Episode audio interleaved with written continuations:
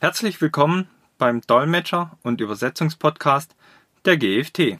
Und zu Gast heute Herr Heine. Er ist Dolmetscher für Deutsch-Englisch, Englisch-Deutsch. Und ja, stellen Sie sich doch mal persönlich vor. Ja, hallo. Vielen Dank für die Gelegenheit, mich hier kurz vorzustellen. Ich bin seit 25 Jahren im Dolmetschgeschäft im Grunde genommen langsam da reingewachsen durch Aufträge, Übersetzung, äh, technische Redaktion, im Grunde immer schon im Bereich Sprachen unterwegs. Und anfangs habe ich immer gesagt, Dolmetschen ist so ein bisschen mein berufliches Hobby. Ich hatte Kunden, mit denen kannte ich mich gut aus und von da ausgehend habe ich dann langsam mich vorgearbeitet in diesem Bereich, mehr Kollegen kennengelernt und dann irgendwann viel vernetzt.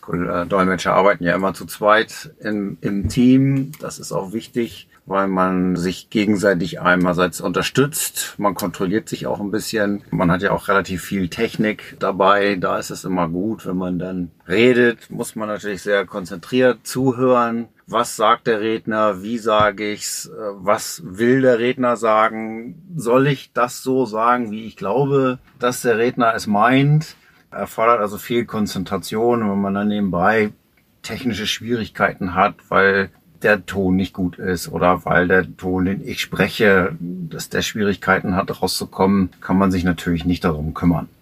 Also das sind die Punkte. Das vernetzt sich dann im Laufe der Zeit und inzwischen bin ich da eigentlich hauptberuflich unterwegs und mache ganz viele Konferenzen und so. Jetzt zu Zeiten von Corona natürlich eher weniger, aber da haben wir ja alle drunter zu leiden. Da sind auch wir als Dolmetscher nicht ausgenommen. Genau, aber gibt ja, wie Sie ja jetzt vor Ort sind, auch neue Möglichkeiten in dem Bereich, das eben online zu gestalten, so weit es eben möglich ist von ja. Seiten der Kunden. Genau, das war ja auch unser sozusagen erstes Event. Man, man hörte das ja immer schon in der Vergangenheit. Habe ich auch schon ein paar Mal sowas ähm, bekommen an Anfragen, könnte man mal ausprobieren, aber so richtig ernsthaft noch nicht und es ist auch schwierig. Und wir haben ja jetzt hier diese letzten drei Tage damit verbracht, das wirklich hardcore online-mäßig zu machen ähm, zwischen Kunde, Auftraggeber und dem Dolmetsch-Team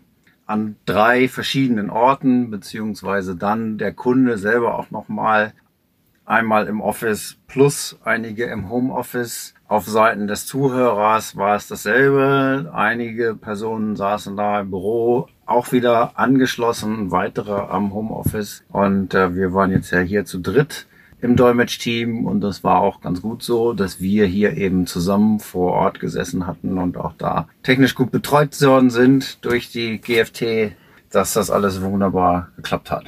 Das war für uns also auch in der Form eine Premiere. Hatten wir so auch noch nicht. Ja, perfekt, genau. Also manchmal ist eine Krise eben auch eine Chance. Ne? So schnell wächst die Welt zusammen. Kunde und auch der Auftraggeber mussten sich mit den Dolmetschern nicht an einem Ort treffen, sondern konnten zum Teil eben im Homeoffice zu Hause bleiben, was natürlich auch Anfahrtskosten und Anfahrtszeit dementsprechend reduziert für alle Beteiligten. Ja, schauen wir mal, wie das so weitergeht. Ob das jetzt die große neue Mode wird. Vielleicht ist das ja auch auf der technischen Seite, ich glaube gerade so diese Betreiber, die diese Plattform betreiben, die werden jetzt in dieser Zeit auch eine Menge dazulernen und möglicherweise kommt das dann auch. Wobei wir auch festgestellt haben, man kann den vor Ort Einsatz in bestimmten Situationen nicht ganz kompensieren damit. Das ist jetzt auch von allen Seiten klar geworden, dass auch die, die beiden Seiten, für die wir gedolmetscht haben, gesagt haben, also es ist schon auch besser, wenn man sich sieht, wenn man vor Ort ist. Und auch für uns als Dolmetscher ist das schon schwierig gewesen an einigen Stellen, weil wir ja auch viel Informationen aus der Gestik des Redners ablesen, aus dem Gesamtkontext. Wir sehen ja oftmals auch unsere Zuhörer und lesen auch daraus ab, kommt das, was wir da sagen, an? Ist das verständlich? Und dieser Feedback-Kanal, der fehlt natürlich bei diesen Online-Sachen komplett. Man spricht in ein Mikro und man weiß nicht, ob es ankommt. Man weiß nicht, ob es technisch ankommt oder nicht. Überhaupt, ob der, derjenige überhaupt was hört. Und dann ist es natürlich auch, dass man kaum Feedback darüber hat. Wird man verstanden oder nicht?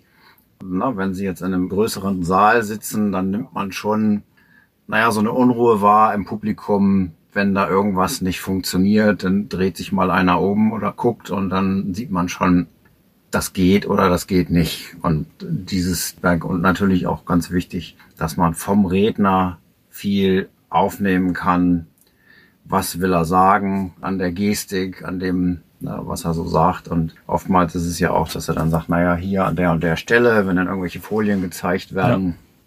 Das ist immer so etwas schwierig, natürlich, insbesondere, und wir hatten das jetzt bei dieser Konferenz auch, dass es wurden Folien gezeigt, auf einem Bildschirm und einer trug vor, aber jemand anders in einem anderen Raum hat die Folien weitergeschaltet.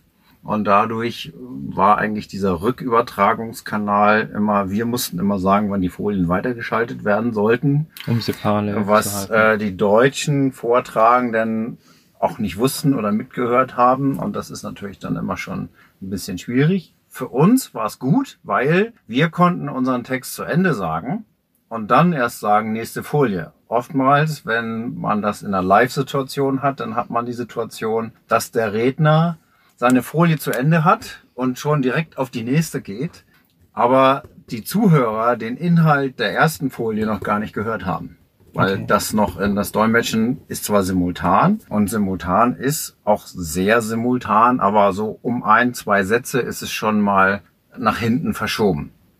Und dann hat man das oft, gerade wenn man so Folien hat, die wenig Inhalt haben, dann gehen die Redner da sehr schnell durch und dann kann das schon mal passieren, dass man ein paar Folien hinterherhängt und das ist dann natürlich für die, für die Zuhörer blöd und vielleicht auch ein Hinweis an die Sprecher, dass man einfach ein bisschen einen Moment wartet, bevor man auf die nächste Folie geht als Redner, das einfach auch, man will ja seine Zuhörer mitnehmen. Das genau. ist ja eigentlich die Idee des Dolmetschens, dass die Zuhörer möglichst den gleichen Eindruck von der übersetzten, von der verdolmetschten Form haben wie die Zuhörer des Originaltons. Das will man ja eigentlich erreichen. Genau, das heißt, dass eben auch die Folie komplett, das komplette Paket, sage ich jetzt mal, mit Bild oder was auch den Fohlen PowerPoint dementsprechend drauf ist, noch mitgenommen werden kann. Und vielleicht natürlich auch der Dolmetscher mal eine Sekunde zum kurz Luft holen hat, bis es mit der nächsten Folie wieder weitergeht. Das kommt natürlich dazu, aber wir sind natürlich darauf trainiert. Wir können lange reden und wir können viel reden. Das stimmt schon, aber das ist auch so ein Thema. Ne? Viele Redner reden unheimlich schnell und äh, kommen dann schon manchmal auf uns zu und sagen, ich rede furchtbar schnell, sie werden Schwierigkeiten haben, mit uns mitzukommen. Äh, da sage ich immer, um uns, um uns Dolmetscher, da brauchen Sie sich keine Gedanken machen, weil wir können bestimmt genauso schnell reden wie Sie. Das haben wir geübt. Aber stellen Sie sich vor, Sie halten Ihren Vortrag auf Deutsch vor einem internationalen Publikum. Wir übersetzen ins Englische und jetzt sitzt da ein Spanier, da sitzt ein Franzose und da sitzt ein Italiener. Für die ist Englisch keine Muttersprache. Und wenn man das dann so maschinengewehrmäßig runterrattet, dann kann man zwar als Redner sehr stolz drauf sein, dass man viele Silben pro Sekunde schafft, aber man hat seine Zuhörer wahrscheinlich relativ schnell abgehängt. Und dann muss man sich natürlich schon fragen, warum hält man dann überhaupt einen Vortrag? Also das stimmt, daran hatte ich noch gar nicht gedacht, wenn jemand nicht Muttersprachler im Englischen ist und Englisch grundsätzlich versteht, aber natürlich, wie Sie sagen, Spanier ist ja nicht wie jetzt ein Engländer, der dann doch ein bisschen denken muss und es für sich quasi wieder rückübersetzen muss, also im Kopf. Klar, der kommt ja nicht so fließend mit. Ne? Ja, genau, okay. Genau. Also das ist, das ist tatsächlich, und bei ganz vielen Konferenzen ist es so, gibt natürlich so die ne, UN-Konferenzen oder was auch immer, wo dann 20 Dolmetschkabinen sitzen da, für jede Sprache eine. Aber wenn man mal so auf normalem Business-Level unterwegs ist, dann ist normalerweise eigentlich Englisch so die Lingua Franca, die, das ist dann der gemeinsame Nenner. Und äh, dann hören halt alle in dieser, in dieser Sprache zu. Okay. Und das ist, ja, das ist dann eben häufig so. Ja, das stimmt eben, das ist ein guter Hinweis eben für alle Redner, weil daran hatte ich noch gar nicht gedacht, dass ja Englisch oft eine quasi Zwischensprache ist, die da mit benutzt wird. Und selbst wenn es die eigene Sprache ist, ist es ja auch angenehmer, wenn das Redetempo, also sagen wir von der Aufnahme her, gerade wenn es dann auch vielleicht mal schwierigere Themen sind, dass man da eben auch gut mitkommt, ja klar. Ja, also klar, das gilt im Grunde genommen natürlich auch für diejenigen, die dem Originalton zuhören. Ja. Na, wenn ich jetzt auf Deutsch einfach manchmal gehe ich auch selber in Vorträge. ich muss dann immer bewusst aus dem Dolmetsch-Modus rausschalten und sagen, du brauchst das jetzt nicht alles mit Dolmetschen. Das ist manchmal ist das so, so, so eine Automatik, insbesondere wenn man dann an dem Tag vorher irgendwie noch einen Einsatz hatte, dann läuft das irgendwann so automatisch im Grunde immer mit im Hintergrund. Das muss ich dann wegspulen, aber dann finde ich es selber eben auch angenehm, wenn das schön vorgetragen ist, wenn das nicht so maschinengewehrmäßig schnell irgendwie ist, sondern wenn man dem einfach auch bequem folgen kann. Das kann das Gehirn ja auch viel einfacher aufnehmen, die Informationen, ja. die da sind, ähm, wenn das eben in einfachen Sätzen dargestellt ist und eben auch gut verständlich rüberkommt dadurch. Genau. Denn der Zuhörer selber will sich ja oft durch einen Vortrag bilden, kennt sich in der Materie gar nicht so aus und für den ist ja auch äh, selbst in der eigenen Sprache manchmal nicht ganz so leicht, immer alles zu verstehen und zu folgen. Ja, genau. Das ist ja auch normalerweise neue Informationen, die genau, der Zuhörer ja, hört. Ne? Genau. Das heißt, hier für den Redner eben dementsprechend das aufzuarbeiten, vielleicht mal zu testen, wie sein Redetempo ankommt. Wo wir gerade beim Redner sind, wir hatten ja die Tage mal kurz gesprochen, zwecks Vorbereitung Redeskript. Mhm. Da hatten wir auch mal das Thema, wie eben Redeskripte oft sind und wie sie sein sollten. Vielleicht können Sie auch hier nochmal was dazu sagen. Ja klar, also für uns ist es natürlich immer am schönsten und ich denke auch für die Zuhörer, wenn der Redner in der Lage ist, seine Inhalte im frei gesprochenen Wort vorzutragen. Dolmetschen ist im Grunde genommen auch dafür gedacht. Äh, Dolmetschen ist eigentlich nicht dafür gedacht, dass man jetzt vorgeschriebene Texte überträgt in eine andere Sprache. Das machen wir natürlich auch, weil oftmals ist es einfach so, dass ein Redner da kommt, der hat sich seinen Text vorgeschrieben und im ungünstigsten Fall liest er den denn vor und wir haben das noch nie gehört vorher. Dann ist das natürlich eine große Herausforderung, weil gerade im Deutschen haben sie oftmals lange Sätze, sie haben verschachtelte Sätze und äh, das zu dolmetschen ist dann schon echt eine Herausforderung. Dazu kommt natürlich auch, dass wir in der Regel als Dolmetscher nicht in der, in der Materie drinstecken, sondern wir im Grunde genommen das aufnehmen. Wir haben zwar im Laufe der Zeit sammelt sich ein großes Hintergrundwissen an, speziell wenn man viel in ähnlichen Bereichen ist. Ne? Ich sage immer, wenn ich im Technikbereich unterwegs bin und es geht um einen Elektromotor, dann ist das eigentlich egal, ob dieser Elektromotor ein Förderband antreibt oder ein Scheibenwischer. Zwei im Grunde genommen verschiedene Bereiche, aber man hat natürlich irgendwann so ein Hintergrundwissen und weiß viel. Aber natürlich, ne, wenn dann so ein fertig vorgelesener Text kommt, da steckt sehr viel Information in einem Satz da sind keine Füllwörter drin. Das ist sehr genau ausgeschachtelt und das dann spontan zu übertragen in die andere Sprache, das ist dann oftmals schon eine Herausforderung. Deswegen sind wir immer sehr froh und dankbar, wenn wir sowas vorher kriegen, weil dann kann man sich das vorbereiten, weil man dann mitlesen kann. Speziell im Deutschen ist es ja so, wenn Sie einen langen Satz haben, dann steht das Verb am Ende. In aller Regel. Wenn Sie Englisch sprechen, haben Sie das Problem, das Verb kommt an der zweiten Stelle im Satz, ganz vorne. Und wenn Sie sich jetzt vorstellen, Sie haben einen Satz ne, im Deutsch, der geht über fünf Zeilen oder zehn und Sie müssen auf das Verb warten, dann haben Sie ein Problem als Dolmetscher. Insbesondere genau, weil in dem Moment, wo Sie ja sprechen, spricht er ja auch schon wieder weiter. Das genau, heißt, ne, also wenn ich jetzt diesen ganzen Satz hinterher bin, dann müsste, muss ich mir das alles merken, was in dem neuen Satz ist während ich den alten spreche. Das ist natürlich extrem anstrengend. Was man dann in der Regel tut, ist, man versucht, das Verb zu raten. Man kann ja oftmals schon vorausahnen, was will er sagen, nimmt dann das Verb also das Verb ist jetzt ein Beispiel, das ist ja. natürlich mit mhm. anderen Themen genauso. Hat er die Zeit, ist da ein Thema, oder Zeitangaben, Ortsangaben? Genau, Zeitangaben, Ortsangaben mhm. oder ganz besonders gerne ne, das Wort nicht, kann man am Ende auch erst einbauen. Ne? Ich äh, bin nicht gegangen.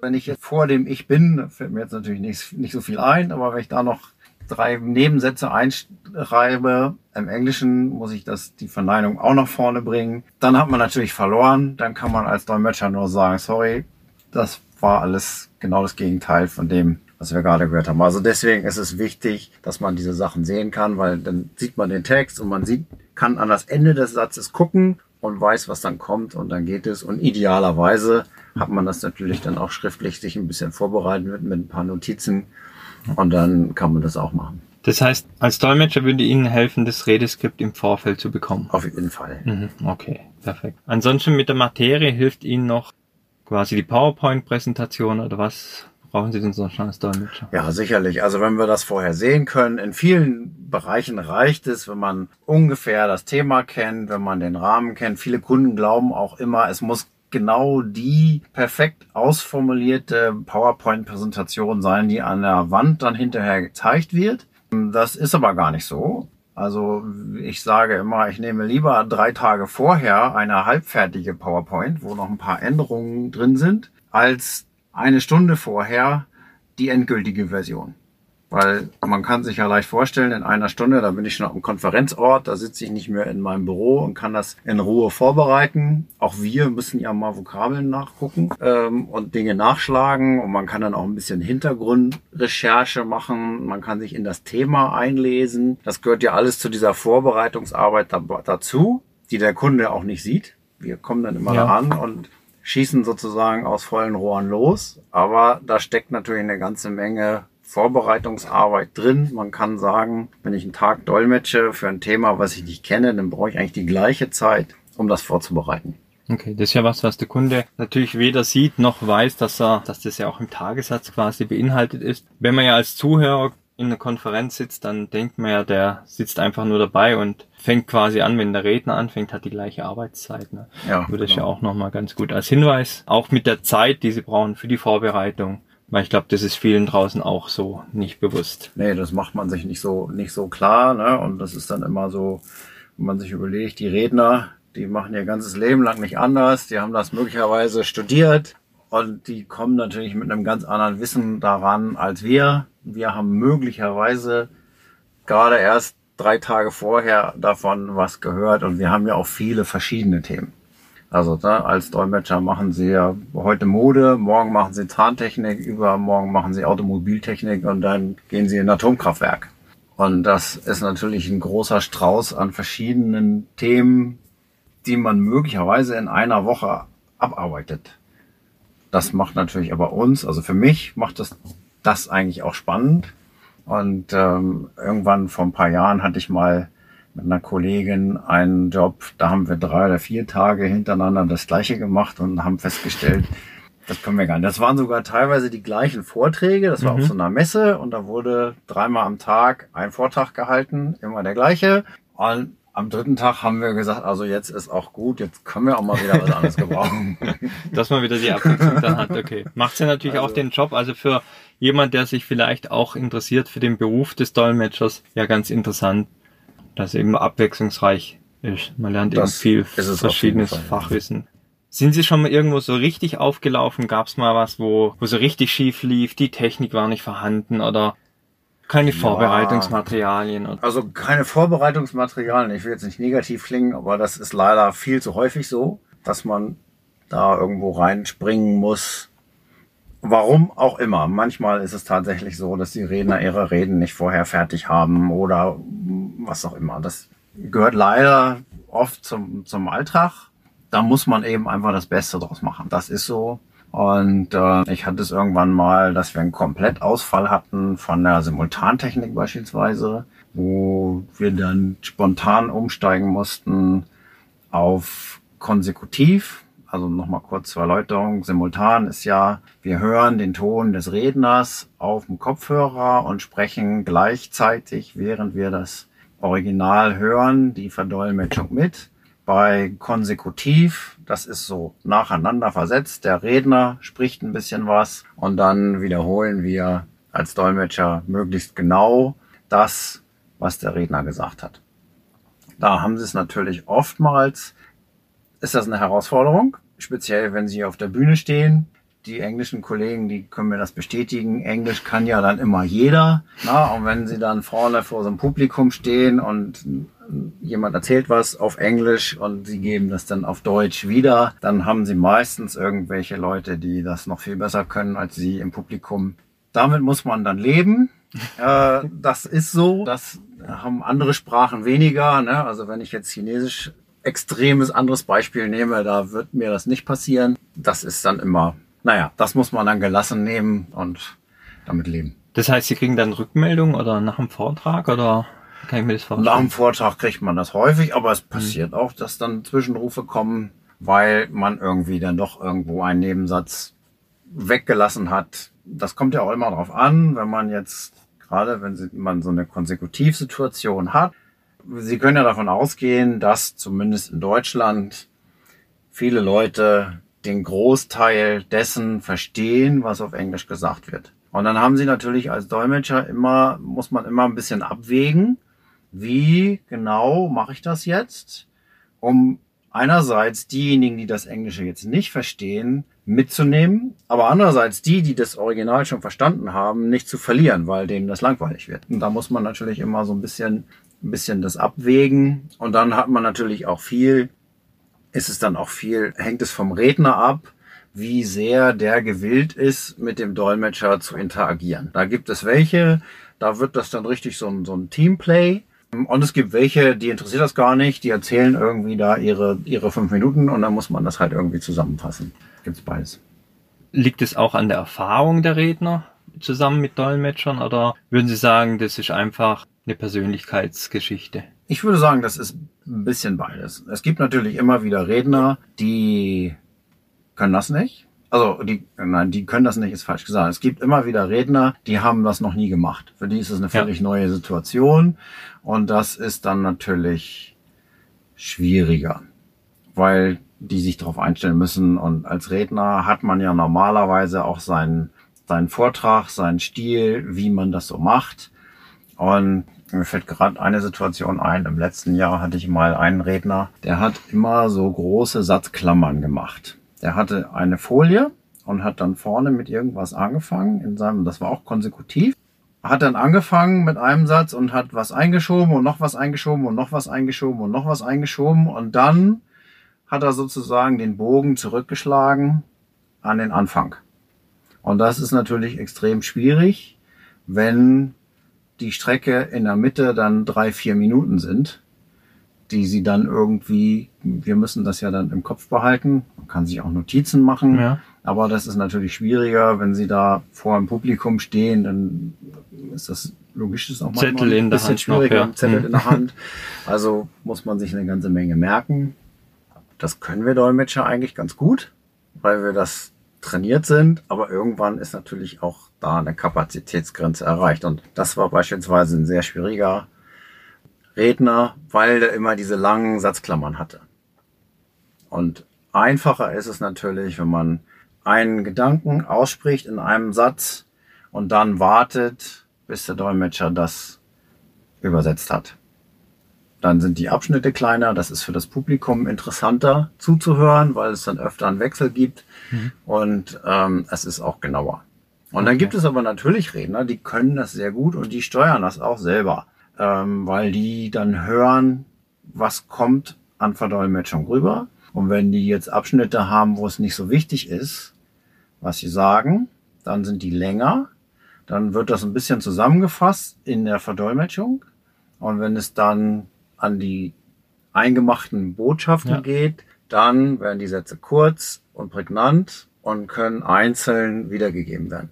Was eigentlich jeder guter Redner sowieso macht, weil wir machen das ja auch. Wir wissen ja, wenn wir eine Botschaft wirklich rüberbringen wollen, dann machen wir das mit kurzen, einfachen Sätzen. Und wenn wir nur den Kontext geben wollen, das Hintergrundwissen, dann werden die Sätze länger, dann wird das ein bisschen komplizierter und dann äh, tun wir mehr Informationen rein. Wenn ein Redner das beherrscht, dann ist er auch gut zu dolmetschen. Also die Integration mit dem Dolmetscher quasi. Okay, mhm. perfekt, super. Wo sehen Sie die größten Probleme momentan noch im Bereich Dolmetschen? Wo sind Ihre Tipps für Auftraggeber, für Redner, die Sie ja, ich sag mal so, das, was wir eben so besprochen haben, an wie kann ich vortragen, den Dolmetscher gut vorbereiten, ihm Material geben. Und ganz wichtig ist für uns natürlich auch immer zu wissen, was beabsichtigt der Vortragende oder was beabsichtigt ein Team, wenn sie jetzt, wenn es um Verhandlungen geht. Viele Kunden denken, okay, die Dolmetscher, die sagen sowieso nur das, was gesagt wird und dann ist es egal. Die wiederholen das ja bloß und fertig. Aber es gibt auch welche, die sagen, die Dolmetscher sind Teil des Teams. Und wenn der Dolmetscher nämlich weiß, was ist die Absicht, die der Vortragende verfolgt, dann können wir das viel besser übertragen, weil oftmals haben sie die Situation, dass ein, jemand was gefragt wird in der Verhandlung und die Antwort bleibt vage.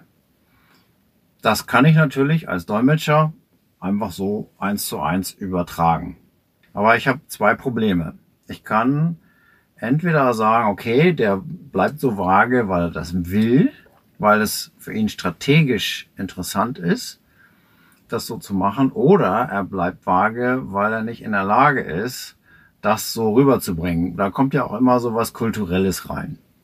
Und ich sag mal so, ähm, der Unterschied gerade im angelsächsischen Raum und äh, zwischen, zwischen Deutschen, wir Deutschen sind sehr direkt, die Engländer sind sehr indirekt. Wenn ein Engländer ihnen sagt, vielleicht überdenken Sie das nochmal, dann heißt das für einen Deutschen Nein.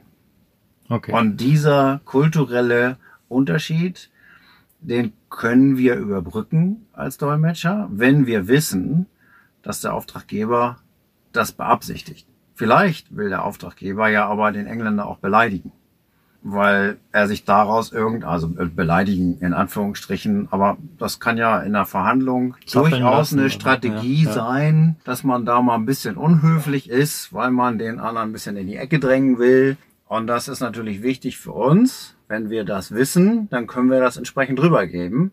Oder wenn er eigentlich sagt, ne, ich möchte jetzt hier zu einem Schluss kommen, dann können wir das in unserer Verdolmetschung ja auch entweder begünstigen oder nicht. Dazu ist es aber wichtig, dass wir den Hintergrund kennen.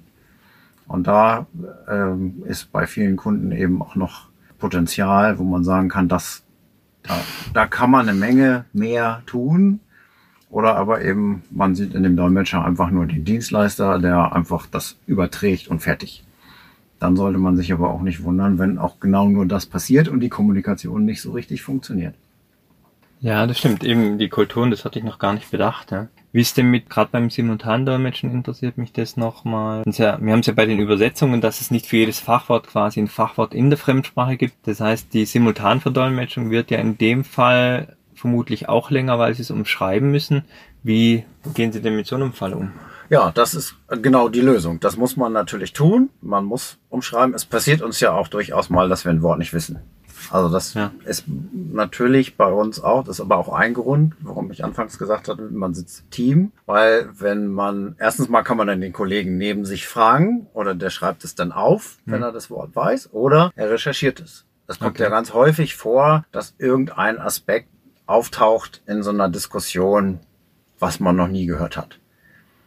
Und dann ist es natürlich gut, wenn man das mal eben recherchieren kann nebenbei, dass man eine Idee hat, worüber reden die überhaupt auf der Konferenz. Ne? Ja. Und natürlich, wenn jetzt ein spezifisches Wort fehlt, dann muss man das unterschreiben, äh, umschreiben. Das dauert länger, aber meistens nicht so lange. Also okay. man lernt auch gerade beim simultanen Dolmetschen so eine gewisse Spracheffizienz. Das ist auch wieder dieser Punkt, freie Rede den ich am Anfang genannt habe. Wenn der Redner frei redet, dann hat er viele Füllwörter dabei oder viel so im Englischen bezeichnet man das so Social Noise, ne? so ein bisschen sozialen Schmierstoff. Ich bette meine Botschaft in ein nettes Paket, damit derjenige, der mir zuhört, das gut verstehen kann. Und das können Sie als Dolmetscher ja ein bisschen variabel handhaben. Ne? Bringe ich jetzt jedes Wort, wenn er sagt vielleicht und ich hätte und könnte und wir würden mal überlegen. Diese Füllwörter. Das kann ich ja als Dolmetscher zusammenbringen und spare damit Zeit. Okay. Oder cool. auch, wenn der, der Sprecher frei spricht, dann eben ist ja nicht jedes Wort genau so auf den Punkt und wir haben es auch häufig, ähm, gerade ich habe das bei, bei Kunden, mit denen ich viel zusammenarbeite, wo ich eben genau schon die die Botschaft kenne, wo ich weiß, was die sagen möchten, dass ich es manchmal sogar vorwegnehmen können, kann. Und manchmal haben sie ja Situationen, wo der Sprecher sie hört, mhm. weil man neben mit im Raum sitzt mit einer Personenführungsanlage ja. und in einem Mikrofon spricht. Und dann habe ich es häufig, dass der Redner mir dann sagt, genau das wollte ich sagen. weil er gemerkt hat, das Englische war dann im Grunde genommen schon so formuliert, Fertig. wie er das gedacht hatte. Was haben Sie denn für Tipps für junge Berufsanfänger oder für junge Leute, die sich für das Thema Dolmetschen interessieren? Also man muss natürlich, im Grunde, man muss bedenken, welche Sprache man nimmt. Das ist eigentlich, also ich habe in den letzten 20 Jahren sehen wir ja eine ganz deutliche Entwicklung, dass immer mehr Menschen Englisch können. Also in meinem Fall ist es jetzt Englisch. Als ich damit angefangen habe, war das noch nicht so verbreitet, aber heutzutage, wenn ich mich so umgucke in meiner Umgebung, dann waren alle schon mal irgendwo ein Studienjahr im Ausland und gerade bei Englisch ist das eben viel, dass da einfach schon ein gutes Sprachniveau vorhanden ist und das heißt auf der anderen Seite, dass der Markt eigentlich schrumpft. Das sollte man sich vorher überlegen, dass man das weiß und möglicherweise nochmal eine Sprache hat, die ein bisschen außergewöhnlicher ist, wobei natürlich bei außergewöhnlicheren Sprachen auch der, der Markt kleiner ist. Das Ja. muss man einfach wissen. Das ist das eine. Das andere ist, man muss natürlich schon bereit und in der Lage sein, sich jeden Tag auf ein neues Thema einzustellen und auch jeden Tag sich in einer neuen Umgebung mit neuen Menschen auseinanderzusetzen. Also jemand, der lieber morgens in sein Büro geht und sich da an seinen Schreibtisch setzt und ähm, dann abends um fünf wieder nach Hause geht, der sollte vielleicht lieber Übersetzer werden. Okay, ja, also ein gutes Stichwort. Jemand, der die Kontinuität braucht, also am liebsten jeden Tag die gleichen Knöpfe drückt, äh, den gleichen Tagesablauf hat, für den wäre das Thema Dolmetschen eher ungeeignet dann. Okay. Ja, also auch während, weil sie können Einsätze eigentlich so gut wie nie vorhersehen als Dolmetscher. Da kann immer irgendwas passieren. Das Programme werden geändert und alles, was sie drei Tage vorbereitet haben, wird vom Tisch gewischt, weil der Kunde in einer neuen Situation ist und eine neue Sache entsteht und dann müssen sie da flexibel darauf reagieren. Und wenn man dann so unterwegs ist, also das ist mir zu viel, zu neu, dann hat man da schon Schatten hat man schon Schwierigkeiten. Also man muss da sehr flexibel bleiben. Okay. Ja, sehr gut. Herr Heine, ich würde sagen, wir haben ja jetzt mal das Thema Dolmetschen ein bisschen beleuchtet. Ich habe mir noch mitgeschrieben, ähm, das Thema Übersetzen, das Thema Dokumentation. Sie sind, wie ich ja schon im Vorfeld im Vorgespräch erfahren habe, ja im Thema Technik sehr weit drin, auch im Thema Technik, was Flugzeuge angeht, auch aus eigener Erfahrung oder aus eigener Leidenschaft. Extra Podcast nochmal aufnehmen. Ja, sehr ich gerne. bedanke mich soweit, Herr Heine, und würde mich freuen, beim nächsten Podcast wieder Sie mit dabei zu haben. Ja, vielen Dank, sehr gerne. Ja, bitteschön. Wenn Sie Fragen haben, die bisher noch nicht im Podcast behandelt wurden, können Sie diese gerne per E-Mail an m.binder.gft-online.de stellen. Ich werde diese in einem der nächsten Podcast-Folgen beantworten. Vielen Dank fürs Zuhören und bis zum nächsten Mal.